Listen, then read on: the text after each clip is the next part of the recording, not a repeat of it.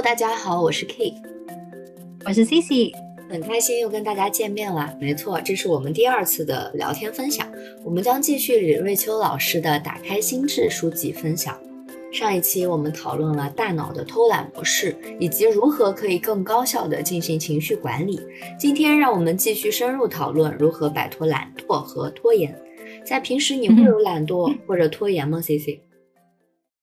懒惰和拖延就是我的日常，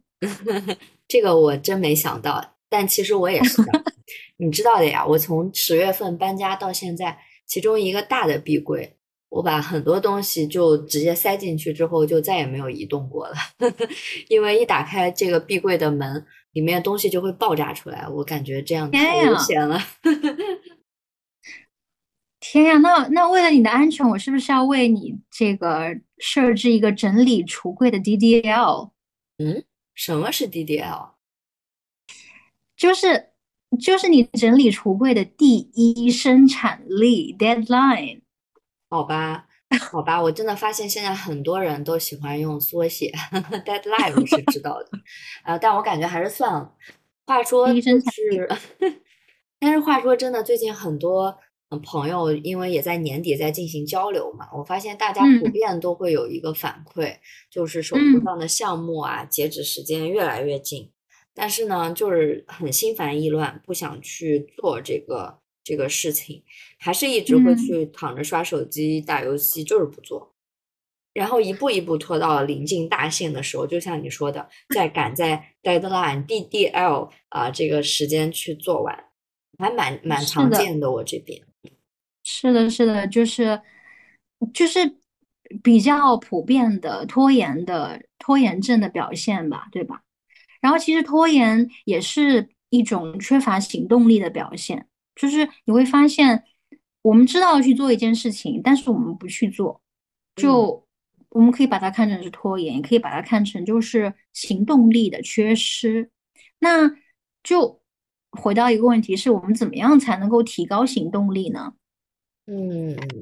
其实我们从上一期对分享已经去得到了一个重要的信息，多巴胺是会影响人类的动机的。我不知道你还记得这个观点吗？是呢，嗯，也有一些研究表明，其实一些行动力强的人，他的一个重要的因素是他们大脑中会自主产生多巴胺的能力更强，并且呢，对于多巴胺的一个适应能力足够高，因此。他很容易从外界去外界的一些反馈中得到激励，而且不容易对激励感到疲劳，或者说是一种呃这个 CPU 过载的这种状态。Too much 啊，对的。然后行动力弱的人反而会呈现相反的状态吧？他们从外界获取这个反馈产生多巴胺的效果比较差，然后不容易产生激励。而且他们当接到外部比较高的刺激的时候，反而会产生过载，就像这个机器过载会烧掉一样的状态。他们也会 去畏惧，然后去回避，就有这样的倾向。那其实就可想而知，他们并不会去产生更一步、更多的一步行动的状态。嗯，那我就蛮想去讨论一个点的，就 是行动力是不是由先天的因素决定的呢？啊，我感觉我还蛮不希望是是这样的，是因为你是属于那种就是多巴胺分泌机制较弱的那部分人，对不对？啊，我觉得不只是这样吧，因为这样也会让我有一种宿命论的这样的感觉，其实还是蛮蛮会有一些悲观色彩的。我觉得，确实，我觉得先天的遗传因素一定是占据一部分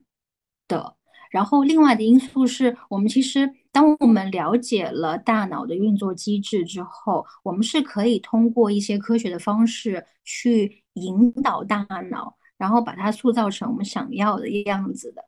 听起来是不是还挺酷的？嗯，就是至少有一些就是改变的可能，有一些盼头，就是觉得好像还是可以，就是有那种对抗拖延的，嗯。状态呈现的。那么在这本书里面呢，作者他有通过动力、阻力还有内因外因两个维度，把缺乏行动力的这个情况分成了四种模式：威胁敏感、反馈缺失、状态导向和稳定需求。那这种模式对应的我们的日常的表现状态是什么呢？有可能可以是表现形式是表现为一种精神内耗，然后也有可能是有一种战胜不了短期诱惑的情况，然后还有可能呢是有一点点完美主义，总是希望我要准备好了，万事俱备了才开始去行动。那么这些状况其实都是不利于激发我们的行动力的。如果这么来看的话，K，你觉得？你自己的缺乏行动力的原因是什么呢？嗯，我觉得首先你刚刚提到的这个模型，嗯，还是蛮好的。为什么这么说？因为我觉得本身说这个一种情绪，它会是非常抽象的，就可能没有这么具体。那如果不是很具体或者未知，其实就会给人们的情绪带来一些啊焦虑跟。这种过度的担忧，那其实如果像那个 C C 刚刚提到的，我们瑞秋老师把它分为了，嗯，危险敏感、危险敏感、反馈缺失、状态导向跟稳定需求的话，嗯，我觉得我其实还涉及到其中蛮多几个维度的。那比如说，可能我是一个思想比较天马行空的状态，我会是一个精神内耗者的状态。我每天会有很多很多的想法在脑中，比如说我在写一篇论文的时候，我可能脑袋里会想想到我今晚吃什么，也可能会想到，嗯，就是说，呃，我的这个快递会到哪里了，或者说，我如果论文写了也没过，等等，就很多的这个想法会在脑子里飞，其实是蛮内耗的一个状态的。那我也会存在战胜不了短期诱惑的行为。还是在写论文中，那如果这个时候我的 app 会给到我一个推送，那可能会有啊最近特别好看的一个剧《繁花》的更新，比如说我又推送了一个呃特别有意思的一个短视频等等，那就注意力被它吸引掉了。对，然后过度准备这一块，我其实倒还好啊，因为我会是反而是一个先行动，但可能后劲儿会。没有这么坚持的状态的这样的一个角色，对，但我还真的蛮想知道，如果我是这些状态的情况下，我应该怎么办呢？嗯，我忽然之间在就是我在看那个书的时候，就是书上有怎么说呢？分类，然后说每一种那个大脑的模式之下，它的行动力缺乏的表现形式是什么？然后。我刚才忽然在听的时候，我觉得这些词好像都蛮有负面的意义的，有没有这种感觉？就是精神内耗者。但事实上，一个精神内耗者，你刚才自己描述自己是一个非常天马行空、拥有很多很好的 idea 的人，对不对？那就是我在想说，如果说把这些负面的词用更正面的词汇去解释的时候，会不会就是给想要？为某一个所谓的问题寻找解决办法的人，就是提供更积极一点的意义。嗯，我听起来，其实我们这个做法是在呃减少一个精神内耗，就是减少我发现我是精神内耗者的精神内耗。没错，没错，没错。那不如我们就暂且把它说成就是一个自由大脑者。自由大脑、自由思考者吧。那这样子的人的话呢，就是他们的普遍表现形式是，这些人他们有非常多的想法，而且他们的念头常常发生，然后在就是每时每刻可能都在发生。那么，因为他们有非常非常多的念头，那这些念头可能就是正面的、负面的，同时都会产生。所以当他们发现，就是可能当他们的负面情情绪或者是负面的念头产生的比较多的时候，那这个时候就可能需要去积极的处理这些负面的想法。那有一种方法就是说，可以把这些负面的想法都记录在一个专门的小本子上。我现在忽然都觉得，我觉得可以给这个小本子有一个什么可爱的命名，然后我感觉每个人可能就是说都可以给到他一个自己的名字，没错没错，我的什么什么什么，我的我 的，我们可以再想想，那然后把这些负面的想法记录下来之后呢？就可以花一个固定的时间去，就是一一的过滤这些想法，然后再看每个想法的时候，可以去思考几个问题。就比如说，我产生的这个想法是，就是说真的会发生吗？它发生的可能性很大吗？那如果它发生了，我要用什么办法去应对它？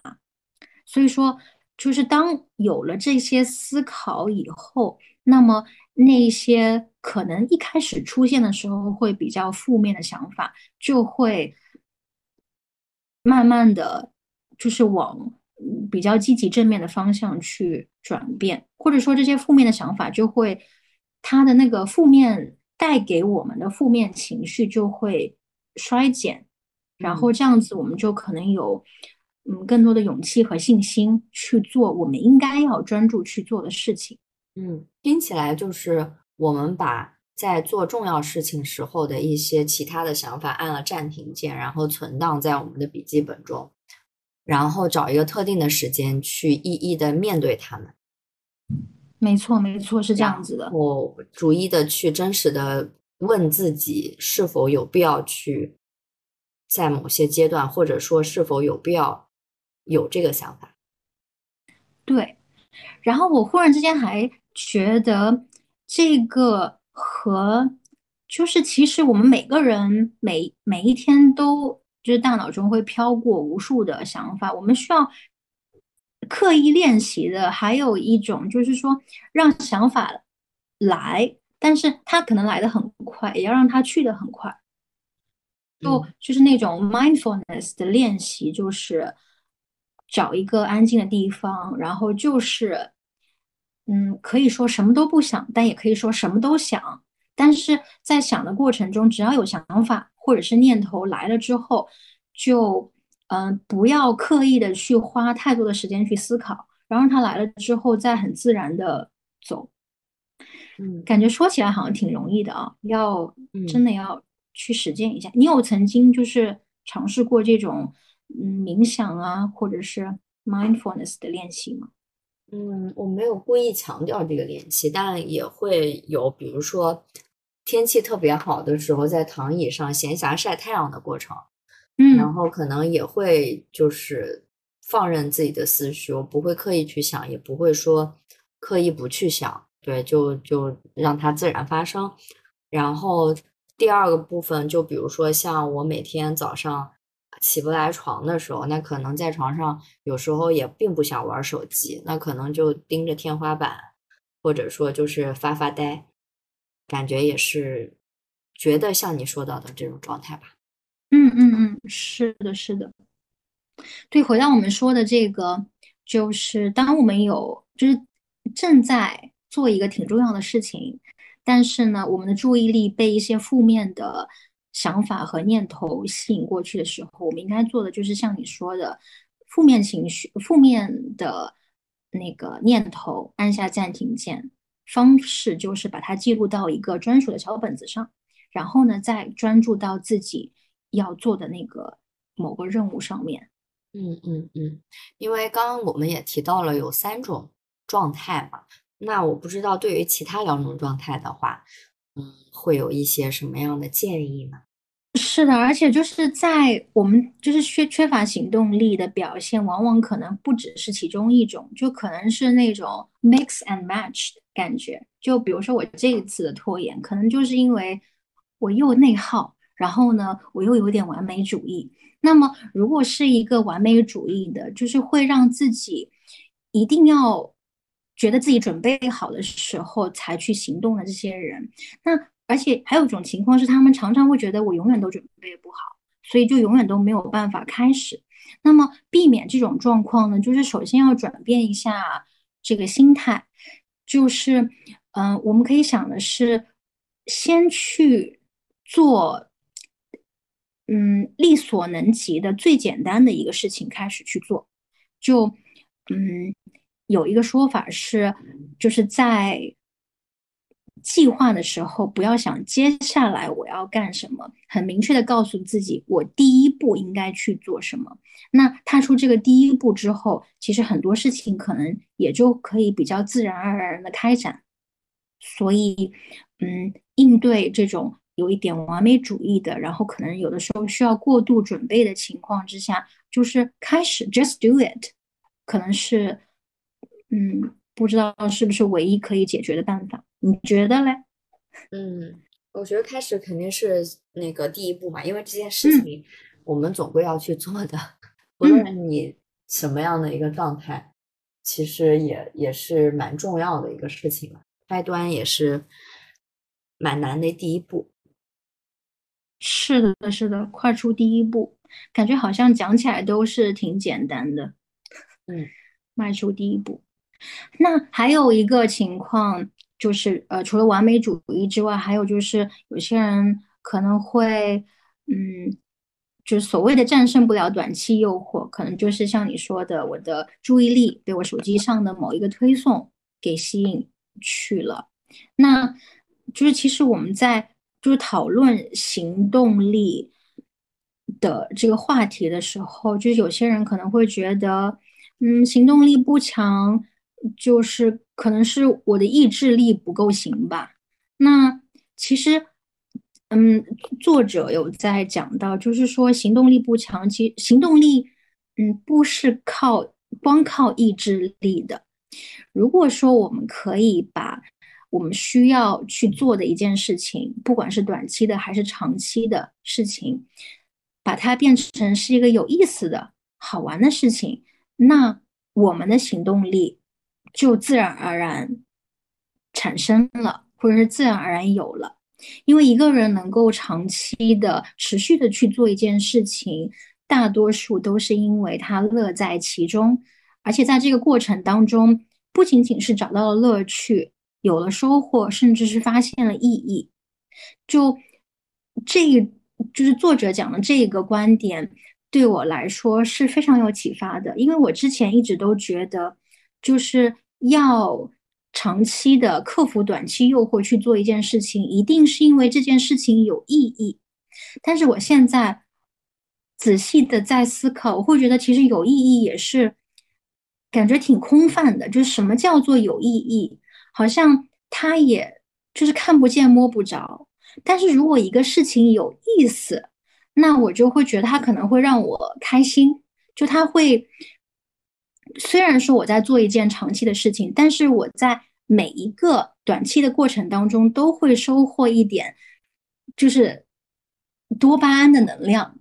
嗯，所以就是在嗯，如果说我们能够把一个长期的事情看成是有意思的，而不仅仅是有意义的话，那么可能我们去做，然后完成它的动力会更高。嗯，我们可能也要学会在里面去发掘出一些乐趣，发掘出一些乐趣。对，就是可能不一定是说我在做这件事情开始之前我就发现它是好玩的，可能是我相信它会是好玩的，然后做着做着发现它，哎，好像还真的挺有意思的。所以感觉上就是相信。或者是信念也是对于我们提行动力的产生或者是提高有挺大的关联的。嗯嗯嗯，而且刚刚其实也在着重去说了一个长期、短期的概念。我在想，其实没有绝对，我们每一个长期的事件，它其实也是一帧一帧，它是以短期的这种事件去组成的。嗯，那如果我们在某些行为的时候，我们时常发现短期的快乐的话，那我们为什么一定要战胜短期的诱惑，而不是把长期的事件拆分成多个短期的一个结构的组合呢？如果我们在每一个这个周期点都能发现每个短期的快乐，其实也可能是一件有意义的事情。没错，我特别喜欢你说的这个点，就是，就比如说作者告诉我们，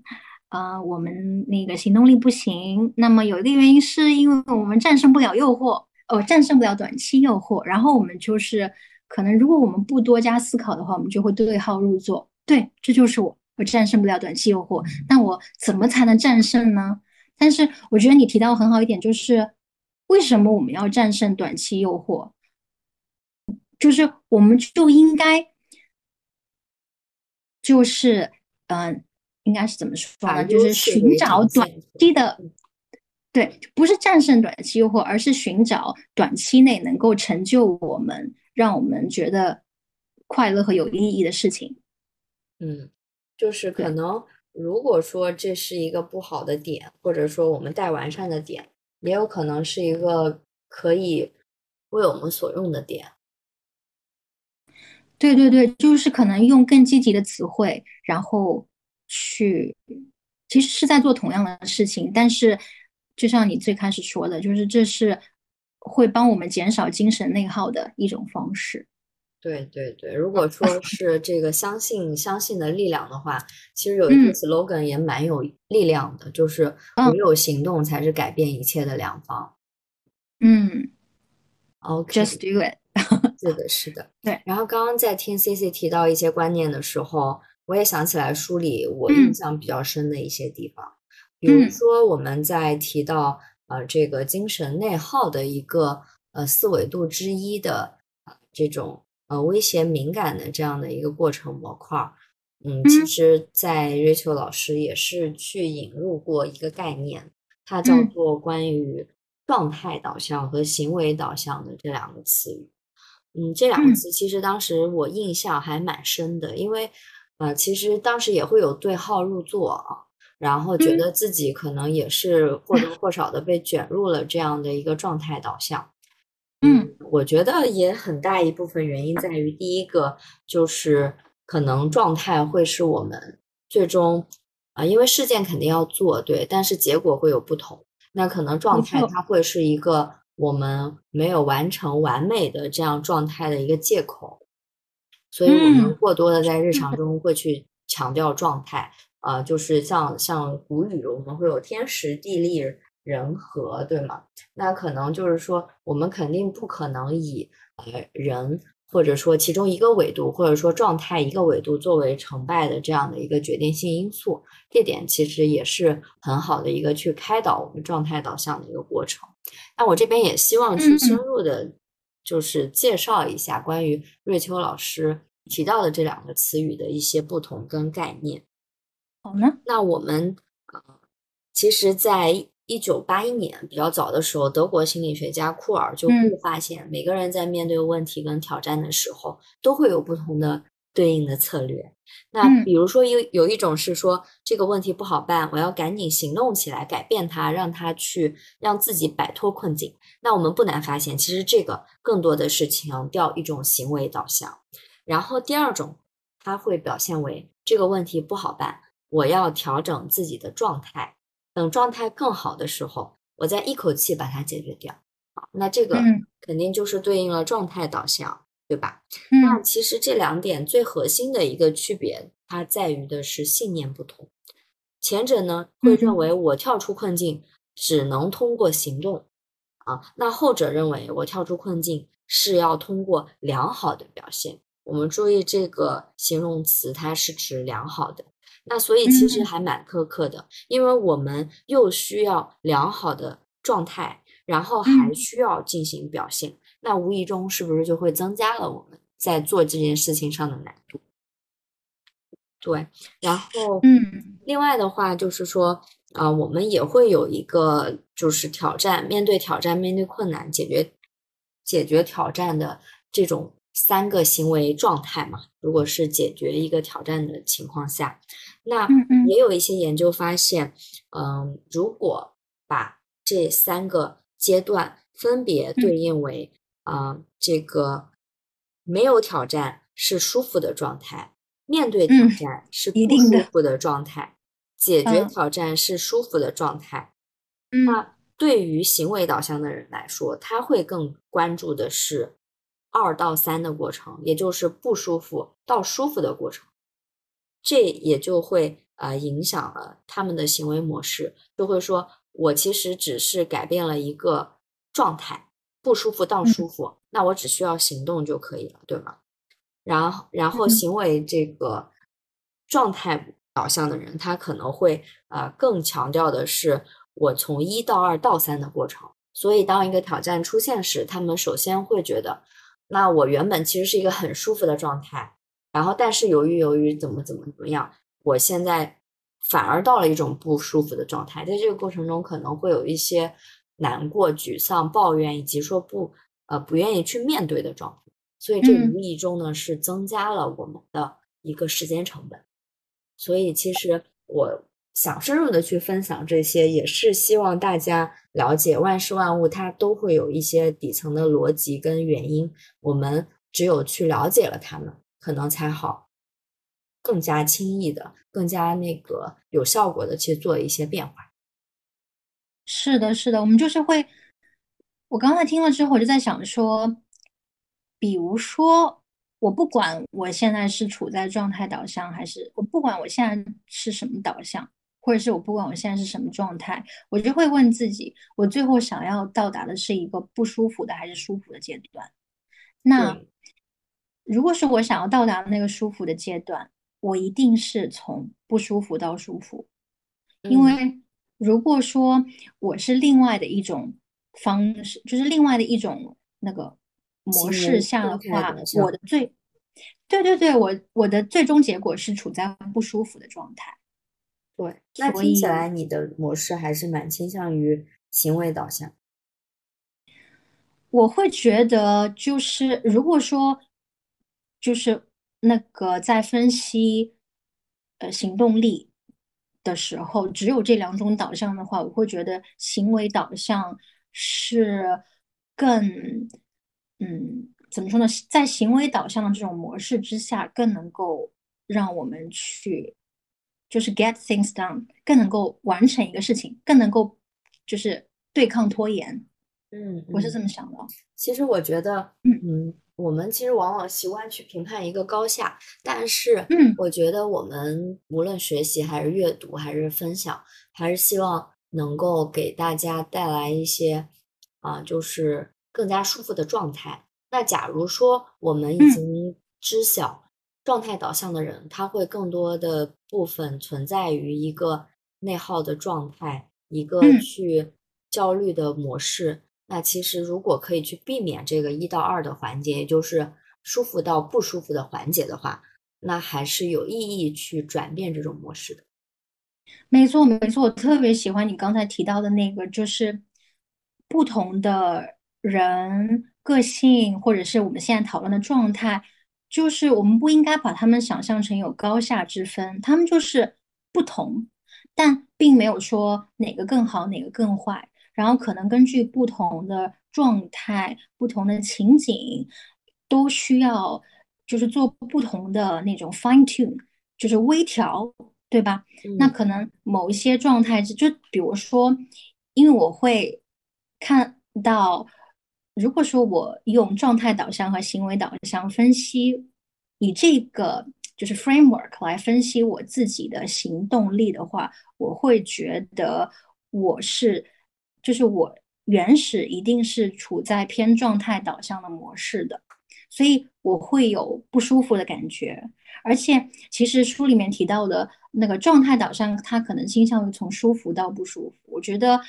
处在那个状态导向的情况之下，我的那个舒服也是伴随着百分之五十的不舒服的感觉的，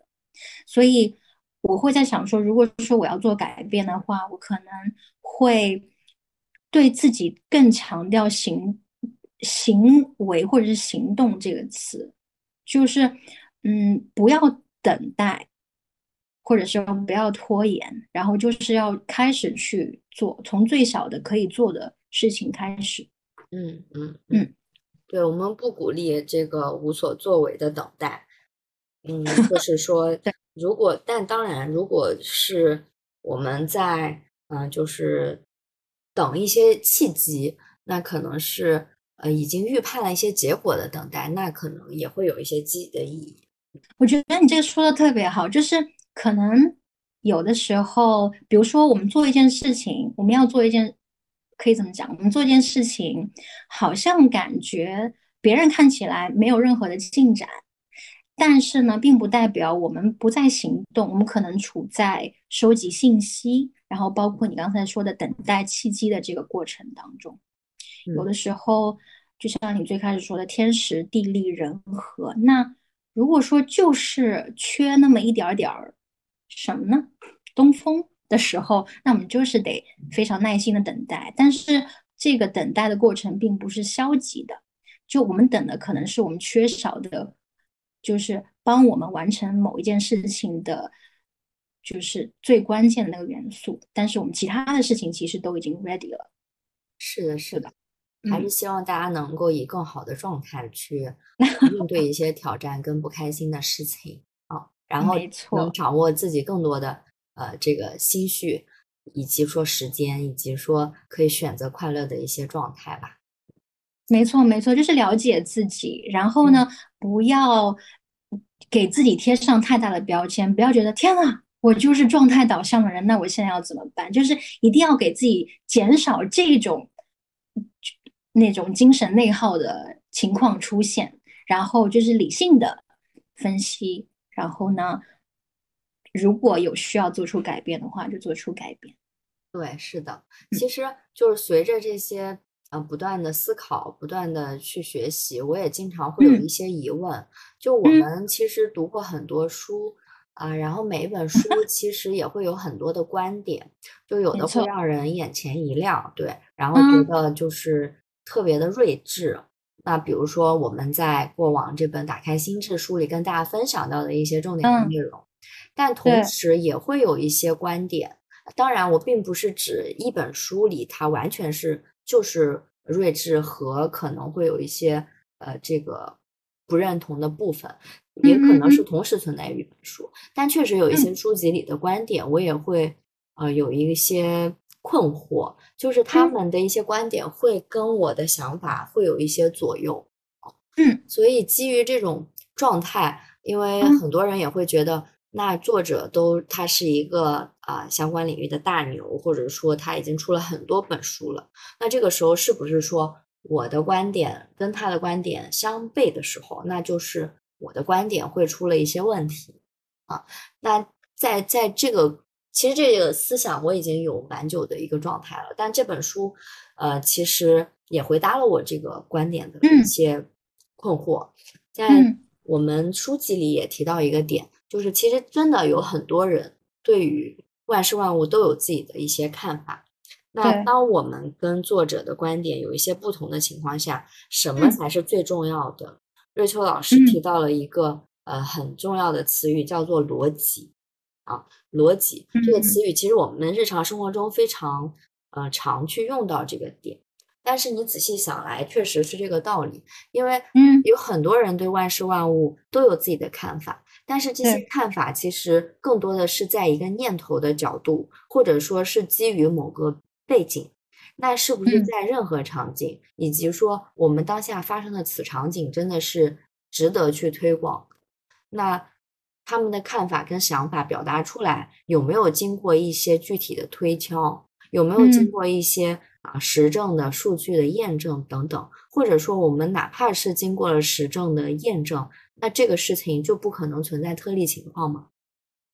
这些点其实都会存在一些不同的答案。那我觉得还是最重要的，还是那个词语，就是逻辑。我们一定会呃。因为我们常常提到一个词语叫做那个呃审辩性思维，我们常常使用审辩性思维去批判别人。那 我在思考这个问题的时候，进一步的点在于，就是我也想问自己，我在发表一些跟别人不同意见的时候，我有没有通过审辩的思维去问自己？嗯，其实很多事情它不是非黑即白的。这样的一个地段，我们小的时候可能会比较脸谱化的认为这个人出现啊，他是好人还是坏人，对吧？那我们长大之后发现，看电视剧、看电影，一些优秀的作品，它是丰满的，它肯定会有很多面，他可能是一个犯罪者，但他也可能是一个好的父亲，一个好的妻子。对，那我们可能只在特定的情况下去得出某个结论。所以从书里的某些点，我也在时刻提醒自己，其实我们非常鼓励去发表自己的看法，去说出自己的观点，但是我们也一定去要保持开放的心态，去辩证的思维，同时的去看自己。以及看到别人，对，没错没错。还有我自己对审辩性思维的理解是，就是有一以审辩思维去对某一个事情发表观点的时候，那这个人他通常能够对自己的观点，也能够就是提出自己观点的一些缺陷来，就是他在表达的时候，并不是说我的观点。有一百个好，没有任何的瑕疵。他可能会说我的观点可能会有，嗯，有有些人他不认同，理由是什么？那但我觉得我会怎么样去回应这些不认同我的这个观点的人的理由？那也有可能是，我觉得我可能还没有表达的很明白，就是我觉得。嗯，就是审辩性思维的人在表达自己的观点的时候，他也会认可自己的观点可能是存在不足之处的。那他有可能可以去对这个不足之处做回应，但他也有可能在目前的阶段没有办法对自己认可，就是自己支持的观点的不足去有非常就是系统完备的回应。但是他是认可这个自己的观点的缺陷的，嗯嗯，是的，是的。然后另外就刚刚也提到，其实我们会需要去审辩的看自己。那另一部分，其实我也在书中得到一个蛮有意思的观点，就是其实我们有些地方也是可以忠于自己的感受的。比如说作者提到的，就是说我们在阅读一本书籍的时候。我们有必要真的从第一章开始，从序论开始，一页一页，呃，一句一句，逐一的每一条都要理解的这样的去阅读吗？啊，就像其实这种模式，它更像一个做题的模式，我需要每一题不漏的，或者说我每一题都要会的，去完美的结束这个答卷。那这个其实更多的会是呃参考了这个。审评老师的一个建议，也就是说，我们会以作者本位的角度跟视野去进行这本书籍的阅读。对，当然也不是一概而论啊。那假如说一本故事书，那我需要去了解每个细节的话，我我还是会呃建议啊，就是说我们还是最好按顺序。当然，你可以提前去看这个结局。然后，那假如说像我们的这本呃工具类的书、知识类的书籍。其实，假如我们能够在书籍中去获得一到两个，或者说，嗯，你认为的这个足够的这样的知识点，其实这本书对我们，或者说对目前的我们来说，是不是也已经达到了一个价值呢？如果说我们从第一章到最后一页，我们读的过程中，我们非常煎熬，有很多的细节我们并不感兴趣，那我为什么一定要按照这个顺序？继续读下去，而不能以自我本位的一个视角去选择吸纳我需要接受的一个知识点跟状态呢？这点其实也是瑞秋老师在书里提到的，我觉得也是值得我们去思考的部分。没错，我特别喜欢你说的那个忠于自己，而且就在这个之前前面一点点，我们是在讨论那个就是审辩思维。那就是你刚才有讲到说审辩的看待自己，让我觉得有一点眼前一亮的感觉，因为我总感觉我我之前所有对于审辩思维的理解都在于审辩的对外，就是对外要以审辩的思维去看待问题或者是事件，但是，嗯，就是我好像。我的那个着重点在于审辩的看待别人，但是呢，嗯，好像没有哎，让我想一下啊，让我那个整理一下我的思路。你刚才说的是忠于自己，审辩的看待自己，对不对？对，或者其实交流总会有一些启发。刚在刚刚你的这个表述过程中，我也有更进一步的想到一个观点。其实或许说，我们审辩的主体，呃，无论是对自己还是对外对别人，会不会有可能，其实审辩的主体是一个观点、一个理念、一个事件，哦，而不是一个人、一个生物，嗯，会不会更加有一些客观的感受？对对对对，应该是这样子，就是审辩的看待的是一个。话题，对一个观点，一个观念，嗯，但是忽然之间想到，就是审辩的看待，审辩的看待自己，这个也挺有意思的，忠于自己，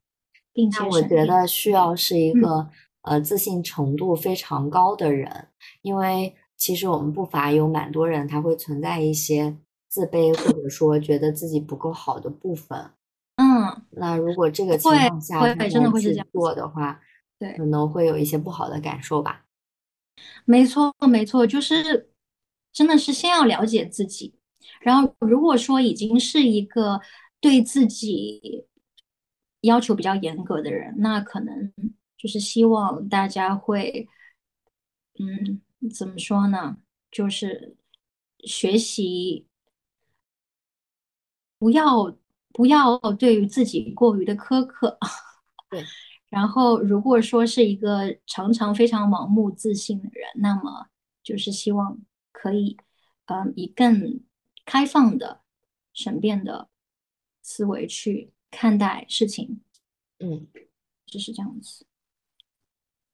嗯，是的。那我不知道，在书里还会有一些其他的你印象比较深刻的部分吗？书里面其他的部分，我记得我好像写了一句话，他说的是和碎片时间有关的。就呃，我看到碎片时间的时候，因为我感觉碎片时间是前几年开始。我不晓得是不是因为手机有短视频以来，就碎片时间的这个概念很火，就是你可能经常会看到一些标题说用碎片时间来学这个，用碎片时间来学那个。然后我之前也好像非常买单碎片时间的这个概念，我觉得天呐，真的是我的碎片时间一分钟两分钟。但如果说我是十个两分钟，或者是三十个两分钟，加起来不就是一个小时了吗？但是我看到了那个书里面的那句话，他说：“对碎片时间最好的利用方式，不是阅读，不是学习，而是思考。”就让我觉得非常的释然，而且我会就是仔细的思考了之后，我就会觉得碎片时间的两分钟。乘以三十得到了六十分钟，一个小时。它其实我也不能确定它是不是就等于我专注学习模式下一个小时得到的东西。所以我会觉得，就是嗯，我会重新的来思考说，利用碎片时间学习的这个概念。我不晓得你对碎片时间有没有什么，就是。心得，或者时间，对，就比如说那个通勤的时间，然后或者我觉得通勤，嗯，是呢是呢，通勤时间可以算，但如果是那种比较长的，就可能超过三十分钟以上的，我觉得可不可以把它看成是一个碎片时间？长的碎片时间，应该也可以吧，因为。对，个人的时间其实除了工作，就是工作有很多类型。我相信有很多人他是一个呃八个小时制，比如说是工就是坐班的形式。嗯嗯。那其实你的碎片时间，如果从到公司到离开公司，那可能会有中午午休的时间。嗯嗯。然后或者说，当你给自己的 schedule 列上一个个会议。两个会议之间的休息时间，或者说你给呃，或者说被动的外面的一些事宜，你完成之后的，再进入下一个会议或者工作中的一个休息的时间，其实都应该可以叫做碎片时间。但碎片时间你又可以分为你可以人为去控制的碎片时间，以及说。你没有办法掌控的，因为传统意义来说，如果是在公司的这样的一个碎片时间，我觉得可能有一些事件是事情是不太好去做的，对吧？嗯，还归总归还是要考虑在工作时间的这种模式，是的，也应该还是蛮多有一种不同的状态的。我是觉得我们讨论的应该是自己可以自由支配的碎片时间，对吧？是的，是的。自由支配的碎片时间，嗯，那我可能就比如说是通勤，或者说是休息的时候，在一些其他已经安排满的过程中的一些间档的时间。是的，是的，嗯嗯，那比如说你在通勤的时候，你会做些什么？